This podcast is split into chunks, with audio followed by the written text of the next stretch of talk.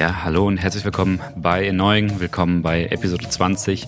Ich glaube an ein Wunder, aber wir müssen klug sein. Das hier ist der zweite Teil vom Interview mit Sandra Götz.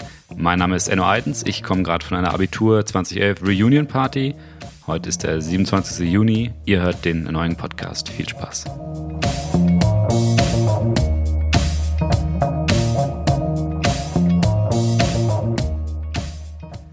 Ja, meine Lieben, ich äh, bin ein bisschen heiser. Ihr hört das äh, wahrscheinlich raus. Ich habe schon die ganze Woche so einen dicken Belach auf den Stimmbändern, aber ich denke, ich denke, man kann sich unterhalten. Ähm, diese Episode kommt mal einen Tag früher raus, weil wir es können. Ist alles schon fertig. Die Website ist auch schon umgebaut. Ich habe mich wegen dieser Doppelfolge dazu entschieden, alle Links, alle Infos, alle Bilder in, in einen Blogpost zu tun, damit sich das nicht so aufsplittet. Ähm, deswegen kriegt ihr die Folge heute auch mal einen Tag früher. Mein Produzent habe ich nämlich extra für diese Produktion äh, in Berlin besucht.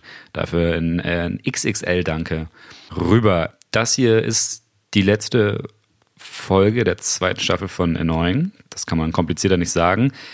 Es heißt im Endeffekt nicht viel. Annoying wird weitergehen, aber im Juli werden sich einige Dinge ändern.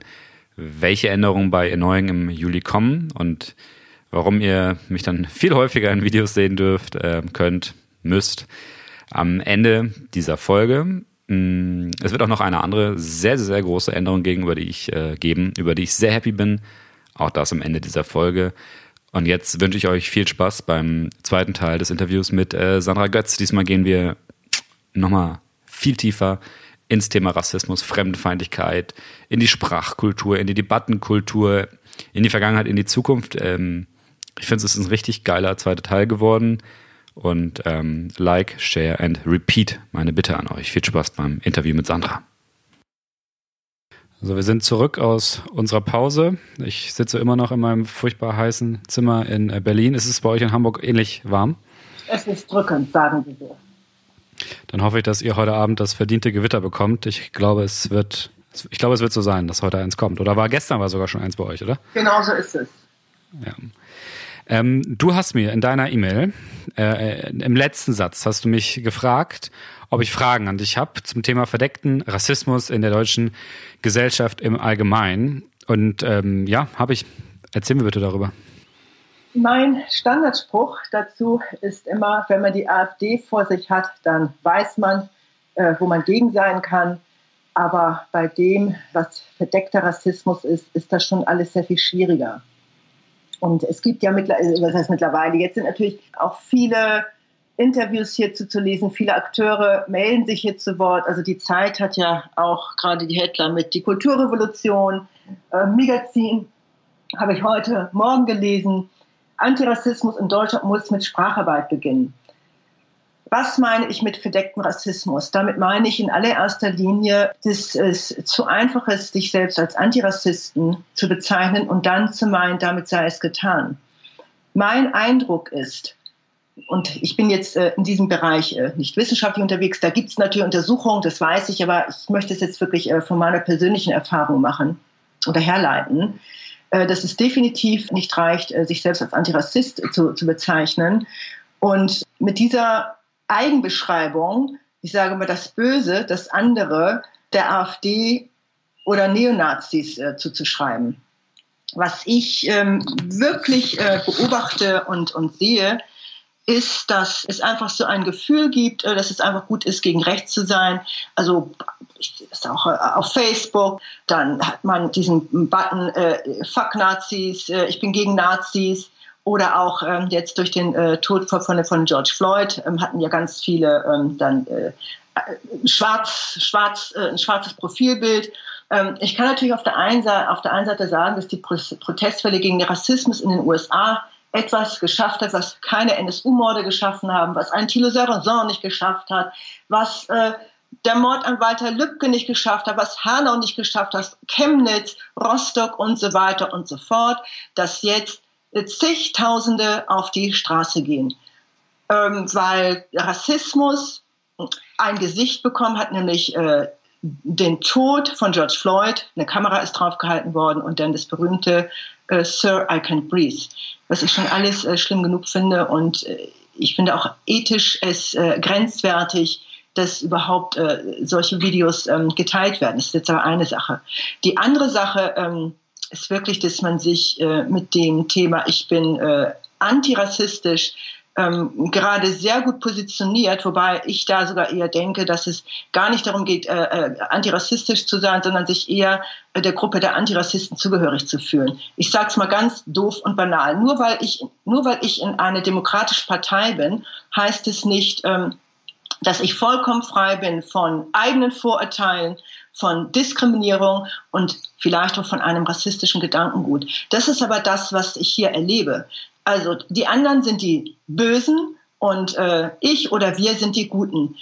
Das macht es sehr schwer, und zwar gerade für mich als Person of Color, auch Menschen mit Migrationshintergrund, ähm, äh, da wirklich äh, in eine äh, breite Diskussion zu gehen. Ich glaube, dass man mit dem Mythos aufhören muss, ähm, dass die Bösen immer nur die anderen sind.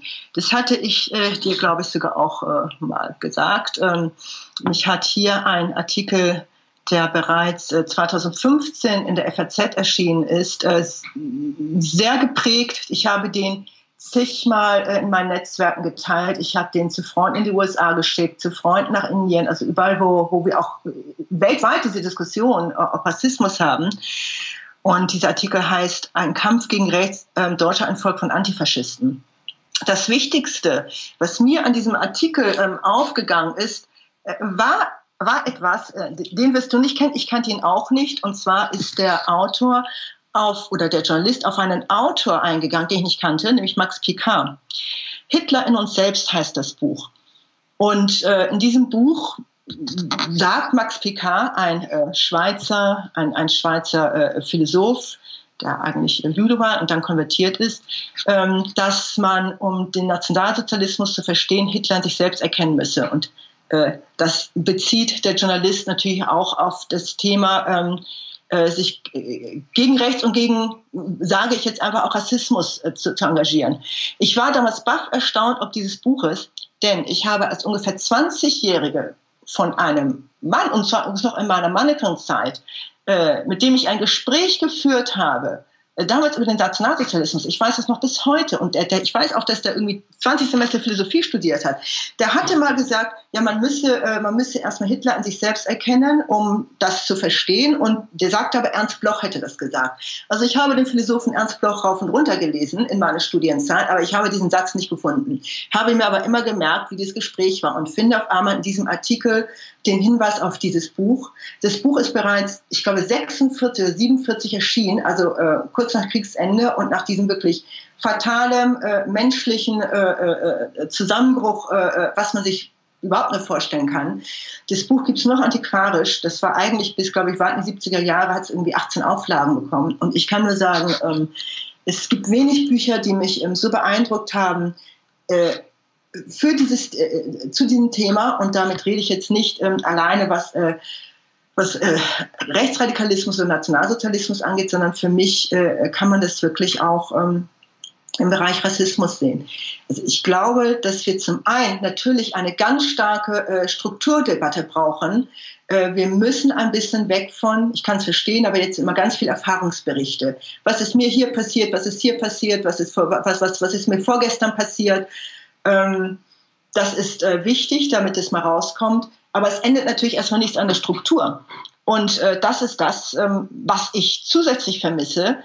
Denn ähm, wir reden nicht über, über strukturellen Rassismus, weil man ja vermeintlich der Meinung ist, dass man selber mit Rassismus nichts zu tun hat. Das sind ja die anderen. Das sind die Nazis, das sind die Kahlköpfigen. Du hast selber, äh, finde ich, einen, einen, sehr schönen Podcast äh, gehabt, zum Beispiel äh, äh, Rassismus und Frauen.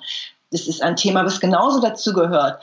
Ähm, der Rassismus wird, äh, ist oftmals äh, auch wird Männern zugeschoben. Wir reden überhaupt nicht ähm, von rassistischen Frauen oder sehr, sehr wenig. Und da kann ich nur sagen, die paar Male, die ich äh, überhaupt Erlebnisse gepostet habe, die habe ich mit Absicht gepostet. Nicht, weil ich gesagt habe, mir, meine, mich und mich hat es auch erwischt, sondern weil ich von Frauen rassistisch zutiefst bepöbelt worden bin und das und das äh, äh, in, in einem Zeitraum, glaube ich, innerhalb von zwei Wochen dreimal, das ist mir in, den, in meinen gesamten Lebensjahren nicht passiert wie das, was mir äh, vor zwei Jahren hier in Hamburg passiert ist. In Hamburg, das sich immer als weltoffene Stadt sieht und so weiter und so fort. Also wie gesagt, ähm, Rassismus ist etwas, äh, äh ähm, was zum Teil in der Auseinandersetzung verdeckt läuft und was wir wirklich brauchen, ist, äh, ist sind, sind zwei Seiten. Das eine ist wirklich dieses in sich schauen. Das ist genau das, was äh, schmerzhaft ist, weil ähm, wir sind alle in gewissen äh, Strukturen aufgewachsen, in familiären Strukturen, in Gesellschaftsstrukturen. Da ist niemand von befreit. Absolut niemand. Ähm, das ist das eine. Das andere ist natürlich, äh, dass die Politik hier endlich, aber wirklich endlich etwas tun muss. Also das ist viel zu lange immer beiseite geschoben worden. Man hat ja auch nie das Wort Rassismus benutzt, sondern man hat Fremdenfeindlichkeit benutzt, Ausländerfeindlichkeit. Ne? Also das waren ja immer Ausländer. Wie ich schon sagte, ich bin eine Deutsche, ich bin keine Ausländerin.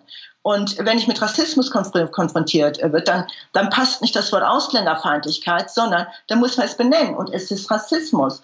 Und da gebe ich also sehr vielen Recht, die sich hier gerade zu äußern, also auch besonders aus dem Sprachbereich, aus dem linguistischen Bereich. Wir brauchen, wir brauchen auf alle Fälle ähm, eine Spracharbeit in Sachen äh, Rassismus.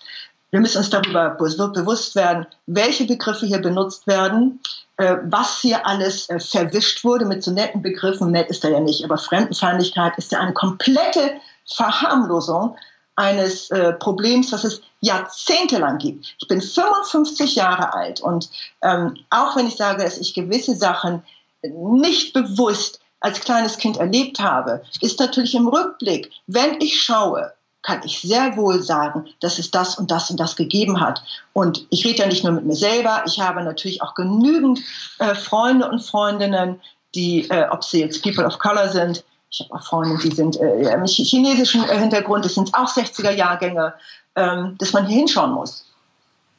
Ich würde gerne einen kurzen Bogen spannen von dem Artikel zu dem, was du gerade gesagt hast. Ich habe den Artikel nämlich äh, heute Morgen verschlungen. Das ist also der hat eine These drin gehabt, die ich auch seit Ewigkeiten eher im Bereich Antisemitismus, aber es ist ja leider relativ naheliegend beim Thema Fuck Nazis ähm, behandelt hat in meinem Kopf. Der Autor Markus Günther kritisiert ja vor allem diesen antifaschistischen Eifer, wie er es nennt, dass man halt rausgeht, fuck Nazis, Rock gegen Rat, Nazis, bla bla bla, ist bunt, hätte er wahrscheinlich dann auch äh, kritisiert, wenn es das damals schon gegeben hätte. Also 2015 kam das raus. Und was du jetzt sagst, wenn ich das richtig verstehe, ist, dass genau durch diese Einstellung, hey, ich fighte doch die ganze Zeit gegen Nazis, ich und wir können doch gar nicht, wir sind doch jetzt die Guten, wir haben uns davon, dadurch von der Schuld von Hitler befreit sozusagen, ähm, das nur unterbewusst und dass dadurch verloren geht die individuelle Auseinandersetzung mit eigenen rassistischen Stereotypen. Habe ich das richtig verstanden? Ist das ein Teil davon? Ja, das ist, es ist ein Teil davon. Wie gesagt, wir ja. will es nicht nur individualisieren, ja, weil das ist etwas, was ja auch kritisiert wird, dass wir das Thema nicht allein individualisieren können. Deswegen sage ich, es muss in zwei Richtungen gehen. Das eine ist wirklich, was ist mit mir, wo sitzt es, wo sitzt es in mir und wie gesagt, das ist schmerzhaft. Wenn man da in sich schaut, dann äh, wird man auch entsetzt sein. Und ich sage ganz ehrlich, nicht nur als weißer Mann und als weiße Frau, sondern auch ich als People of Color.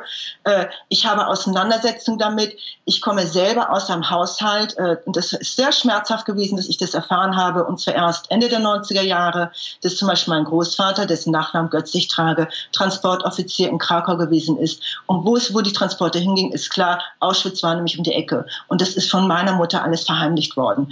Also, und ich habe, äh, um das auch mal zu sagen, ich habe meinen Magister über einen deutsch-jüdischen Soziologen geschrieben.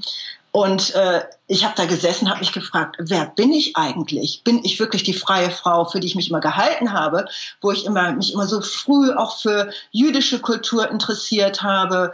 Ich habe den Soziologen eigentlich gemacht, weil ich ja Gedichte liebe und dachte damals während des Studiums, ach Gedichte, das mache ich mal ganz fix. Dann habe ich nicht so anstrengend, weil ich muss ja auch noch arbeiten. Dann habe ich mir die Gedichte, das, den, das Buch gekauft und merkte, oh Gott, das ist ja alles anstrengend. Da muss ich mich ja mehr mit beschäftigen. Ich fing mich an mit, mit der Geschichte der deutschen Juden, der europäischen Juden zu beschäftigen und so weiter und so fort.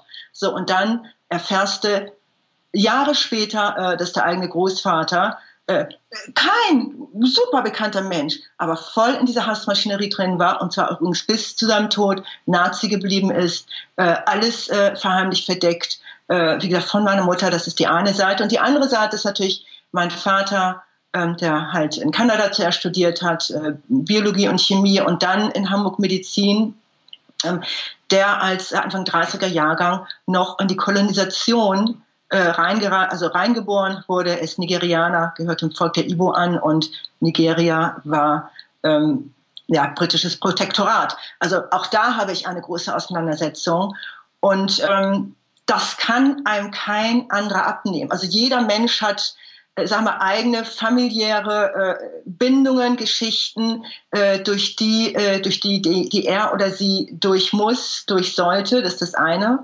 Das ist das, äh, sagen wir, Privates und Individuelle. Aber dann gibt es natürlich auch noch das gesellschaftliche, den, den Gesellschaftsauftrag, der dann sicherlich auch heißt, was mache ich eigentlich daraus?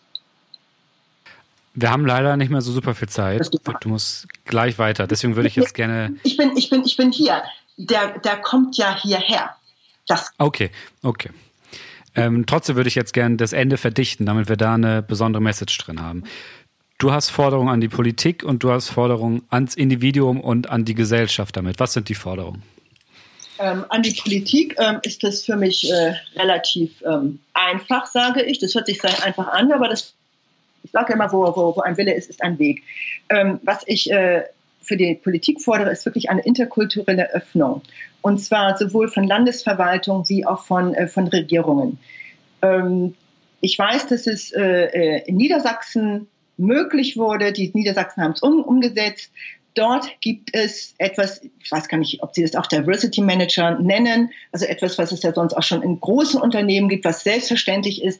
Denn es reicht nicht zu sagen, wir öffnen uns jetzt und wir, wir haben Menschen unterschiedlichster Couleur, unterschiedlichster kultureller Hintergründe und dann läuft alles super. Nein, wir brauchen hier wirklich ausgebildete äh, äh Vielfältigkeitsmanager, die ähm, genau hinschauen, was man machen kann, die auch coachen, die gezielt Fortbildungsveranstaltungen für Mitarbeiterinnen und Mitarbeiter durchführen, ähm, die im Bereich Personal- und Organisationsentwicklung äh, tätig sind, ähm, die Multiplikations Multiplikatoren ähm, auch noch ähm, coachen oder eine oder so eine Funktion übernehmen. Und das sage ich auch aus dem Grund, denn ich habe, und da komme ich nochmal auf, auf das Senatstableau zurück, hier natürlich auch Genossinnen äh, am Telefon gehabt, die nicht nur darüber begeistert waren, dass, äh, dass wir nur zwei Senatoren haben, sondern die sagten auch, Vielfalt, Fehlanzeige. Und da habe ich gesagt, genau so. Und den Antrag der, der, der ASF, äh, den, den gibt es äh, dass wir halt nicht nur äh, die Quote erfüllt haben wollen, sondern dass bitte auch in Richtung Vielfalt hingeschaut werden soll und das nicht erst im Jahre 2030.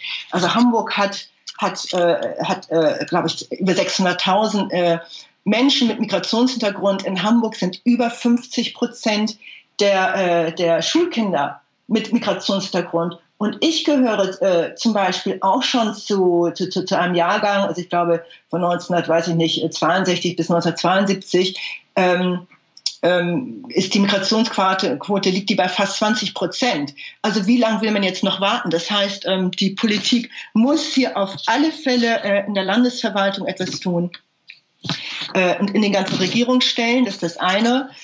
Ähm, das andere ist innerhalb der Partei, da kann ich jetzt nur formal sprechen, von der SPD. Wir haben eigentlich eine interne Quote von 15 Prozent, dass also auch Menschen mit Migrationshintergrund äh, dann in Führungspositionen kommen. Davon ist sehr wenig zu sehen.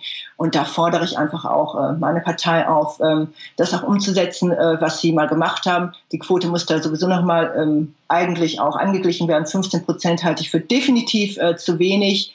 Hier muss mehr passieren. Und übrigens wird auch das schmerzhaft sein, denn Enno, du, du musst es auch so sehen. Also da sind gewisse Positionen, ob es jetzt ein Ehrenamt ist und die Ehrenämter sind ja oftmals dann die Sprungbretter, um in die Berufspolitik zu kommen. Und ich sage mal, da sind jetzt äh, äh, jetzt auch auf Frauen bezogen wir haben jetzt Parität, sprich äh, fünf Frauen oder sechs Frauen, machen wir es mal einfach sechs Frauen. Und jetzt äh, wird auf einmal gefordert, und zwar auch von der AG Migration Vielfalt und auch von anderen, die sagen, okay, da sind sechs Frauen, mindestens zwei davon haben bitte auch einen Migrationshintergrund. Das wird auch nicht alle Frauen erfreuen, die keinen Migrationshintergrund haben. Ja, also da muss man sich nichts vormachen. Also das sind noch alles äh, äh Fights, die gekämpft werden müssen. Aber die auch wichtig sind und die man auch zu kämpfen hat. Was dazu? Was, was möchtest du jetzt uns noch oder jedem von uns, ob jetzt Person of Color oder nicht, mitgeben, um diese Situation individuell ins Positive beeinflussen zu können? Individuell glaube ich, dass es ganz wichtig ist, nicht, sich nicht zu sehr in eine innere Wut reinzusteigern. Ich kann das verstehen, dieses Angry Young Woman, Angry Young Man, das äh, war ich selber, vor allem, wie gesagt, als ich äh, in den USA war und dort jetzt zum ersten Mal mit dem Thema äh, äh der Farbpsychologie äh, der US-Amerikaner konfrontiert worden bin.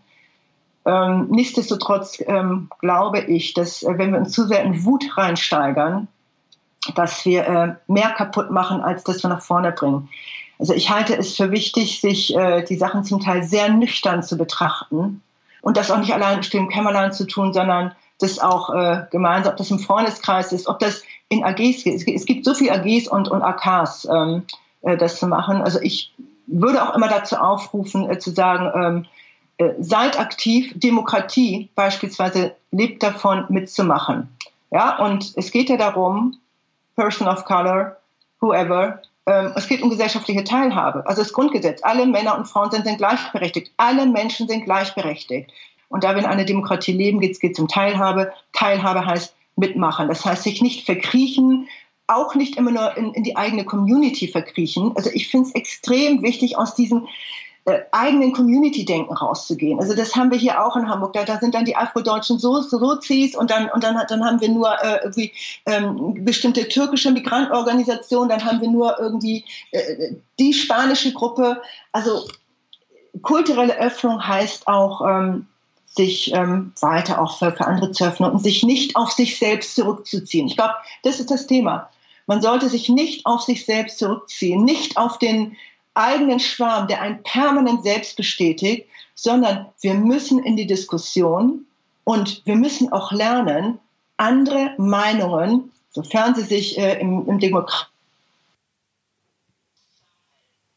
Du hast gerade gesagt, andere Meinungen, sofern sie sich im demokratischen Spektrum befinden, auszuhalten. Richtig? Es war gerade wieder eine Abbrechung. Im, im, also andere Positionen im demokratischen Spektrum auszuhalten. Was ich nämlich auch ja. erlebe, das ist aber ein Zeichen der Zeit, äh, jemand, der nicht meiner Meinung ist, ist doof, weg. Ja, also das geht auch nicht. Äh, das ist Poli sehr beliebt gerade, ja. Politik braucht einen langen Atem, das ist das Politische, aber auch selber, wenn ich Sachen ver ver verändern will.